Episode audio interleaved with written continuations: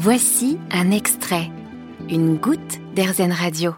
Il était voué à une mort certaine, mais c'était sans compter sur l'instinct maternel d'une employée du zoo Dupi. Airzen Radio vous raconte aujourd'hui la belle histoire de Joey Jumper, un bébé wallaby tombé de la poche de sa maman. Il y a quelques semaines, Julie, l'une des employées du parc situé dans la Drôme, s'est tout de suite portée volontaire pour porter l'animal nuit et jour contre elle.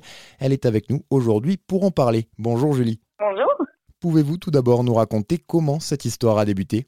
Alors, euh, ça a débuté le 5 février. J'étais dans mon bureau en train de travailler et là, il y a deux soigneuses qui sont arrivées avec un petit wallaby qu'elles avaient récupéré par terre. Il était en hypothermie et en déshydratation. Euh, elles l'ont d'abord réchauffé et ensuite elles ont appelé des collègues d'autres zoos pour savoir comment faire. C'est très très rare qu'un bébé wallaby tombe de la poche de sa maman et ce n'est pas possible de le remettre à l'intérieur.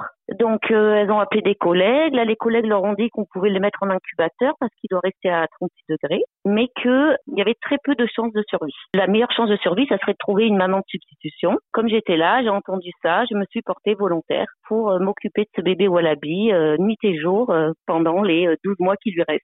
Ça veut donc dire qu'il est près de vous en ce moment où vous nous parlez? Il est en face de moi, il est dans sa poche, il a sorti sa tête et il est en train de téter sa, sa poche. Ça ne vous demande pas trop d'investissement au quotidien Alors euh, oui, mais c'est agréable. Il prend un biberon euh, maintenant toutes les 4 heures, donc il prend 6 biberons euh, par jour.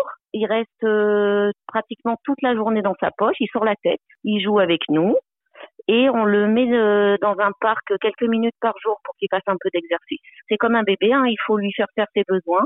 Il les fait pas tout seul, donc après le biberon, on lui nettoie son couac et ensuite je le remets dans la poche. Et la nuit, il dort euh, avec mon mari et moi. Comment va-t-il aujourd'hui? Il se porte bien? Il va super bien. Il a doublé son poids, il arrive à marcher maintenant, il mange super bien, il commence à avoir un peu de, poils sur la tête et il a maintenant les oreilles bien droites. Et ça, c'est un, signe qui va bien, d'après le, vétérinaire. Alors, on imagine qu'il doit être très attaché à vous. Est-ce qu'il vous sollicite beaucoup? Oui, alors euh, la nuit, euh, il veut ma main depuis le début. Hein. Si je mets pas ma main, euh, il gigote, il la cherche, il essaye de me monter dessus. Donc du moment que je mets ma main dans la poche, il s'arrête, il la prend avec sa, petite main. Hein. Voilà, le matin, euh, pour me réveiller, il vient me lécher le visage, il me rampe dessus. C'est mon réveil maintenant. Et la journée, il, vous voyez là, il pourrait se mettre de l'autre côté, mais non, il se met toujours en position pour me voir. Et quand on le met par exemple sur une couverture par terre, on peut être 10 autour, il va directement sur moi, il pose ses deux bras sur moi et il bouge pas. Pendant combien de temps vous allez devoir encore vous en occuper? Alors, encore, euh, en tout cas, jusqu'à qu'il ait tous ses poils, il sortira pas de la poche, donc encore au moins quatre mois à peu près. Une fois qu'il aura tous ses poils, il va sortir un petit peu, remonter dans la poche. Donc on va dire un mi-temps sur moi, un mi-temps par terre. Et il sort définitivement de la poche lorsqu'ils ont à peu près 18 mois. Et lui, il a 5 mois et demi. Ah oui, donc ça va être encore long. Comment est-ce que vous voyez l'avenir? On y va au jour le jour et on a dit qu'on s'adapterait au fur et à mesure parce que on n'arrive pas trop à euh, savoir comment ça va se passer quand il va marcher, comment je vais faire au travail. Je pense qu'à un moment, il sera trop lourd pour que je le porte. Donc, euh, comme il aura moins besoin de chaleur, euh, peut-être un système à roulettes avec une poche. On, on, cherche des idées. Là, on lui a créé un parc avec une poche pour qu'il puisse sauter dedans. Mais pour l'instant, vraiment, c'est l'inconnu. Hein. Et on connaît personne d'autre qui l'a déjà fait. Vous me disiez que l'objectif, ça reste quand même de le remettre avec ses congénères. Comment est-ce que ça va se passer? On partagera l'enclos en deux pour voir comment ça se passe.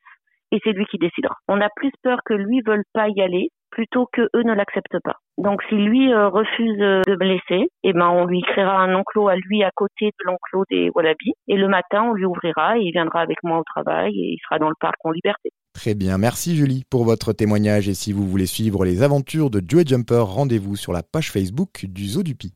Vous avez aimé ce podcast Erzen Vous allez adorer Erzen Radio en direct.